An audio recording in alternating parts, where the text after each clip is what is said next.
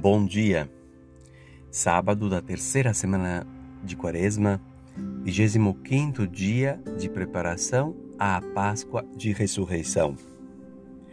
Evangelho de Jesus Cristo, segundo Lucas, capítulo 18, versículos de 9 a 14. Naquele tempo, Jesus contou esta parábola para alguns que confiavam na sua própria justiça e desprezavam os outros. Dois homens subiram ao templo para rezar. Um era fariseu, o outro cobrador de impostos. O fariseu, de pé, rezava assim em seu íntimo: Ó oh Deus, eu te agradeço, porque não sou como os outros homens, ladrões, desonestos, adúlteros, nem como este cobrador de impostos. Eu jejuo duas vezes por semana eu dou o dízimo de toda a minha renda.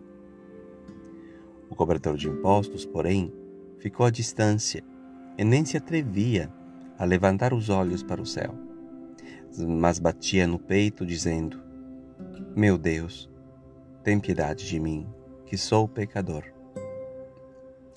Eu vos digo: este último voltou para casa justificado, o outro não pois quem se eleva será humilhado, e quem se humilha será elevado.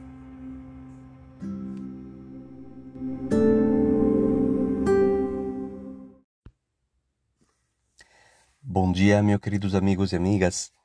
Jesus, nessa parábola de hoje, eh, quer nos colocar na alerta a respeito de dois grandes riscos na nossa vida de cristãos. Um primeiro risco é aquele de confiar na própria justiça. E o segundo risco é aquele de desprezar os outros. E para fazer isso, conta uma parábola onde tem essas duas pessoas que identificam esses, esses dois riscos. Né? É, se trata de um fariseu, que era uma pessoa é, que fazia tudo direitinho, né?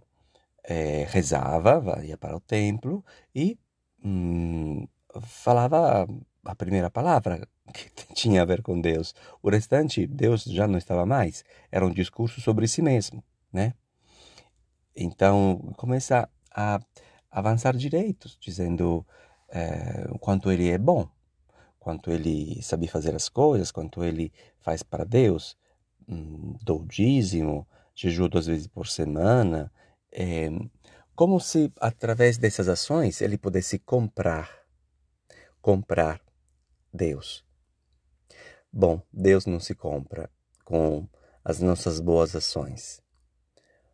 Nós somos chamados a confiar, acreditar no amor de graça que Deus tem para conosco, para não fazer comércio com Deus. Uma vez que eu me sinto amado por um amor de graça, depois vou fazer também eh, ações, gestos que dizem uma reciprocidade com Deus, uma relação com Ele, mas é, não se pode avançar direitos pelo fato que eu faça ou não algumas coisas. As nossas novenas, a nossa participação à missa, as nossas boas ações é, estão fora de lugar se são feitas para que pensemos é, que assim obrigamos Deus a nos dar a salvação ou estamos nos comprando de alguma forma a salvação. Assim como não se pode comprar uma bênção, um milagre, é, enfim a nossa relação com Deus não tem que ser uma, um ato de confiança na nossa justiça, mas na sua grande misericórdia.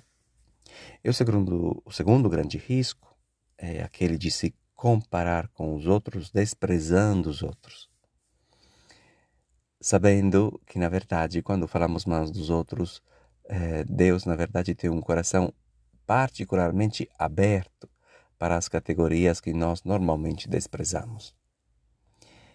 Então, essa comparação não faz nada mais que afastarmos do amor aos irmãos e aos poucos, sem repararmos, nos afastamos de Deus, porque o coração de Deus não está lá, né, no nosso afastamento.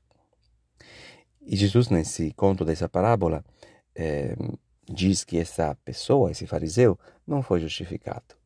E uma grande surpresa é que quem foi justificado, esse cobrador de impostos, que na verdade era considerado um dos pecados eh, piores, porque era uma pessoa que traía a fé de Israel, eh, se aliando com eh, os, os invasores, os romanos.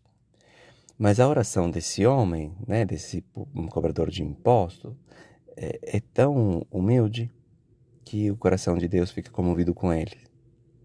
Ele, na verdade, fala, meu Deus, e depois fala, confia, né? Confia que em Deus pode ter piedade pelo pecado dele.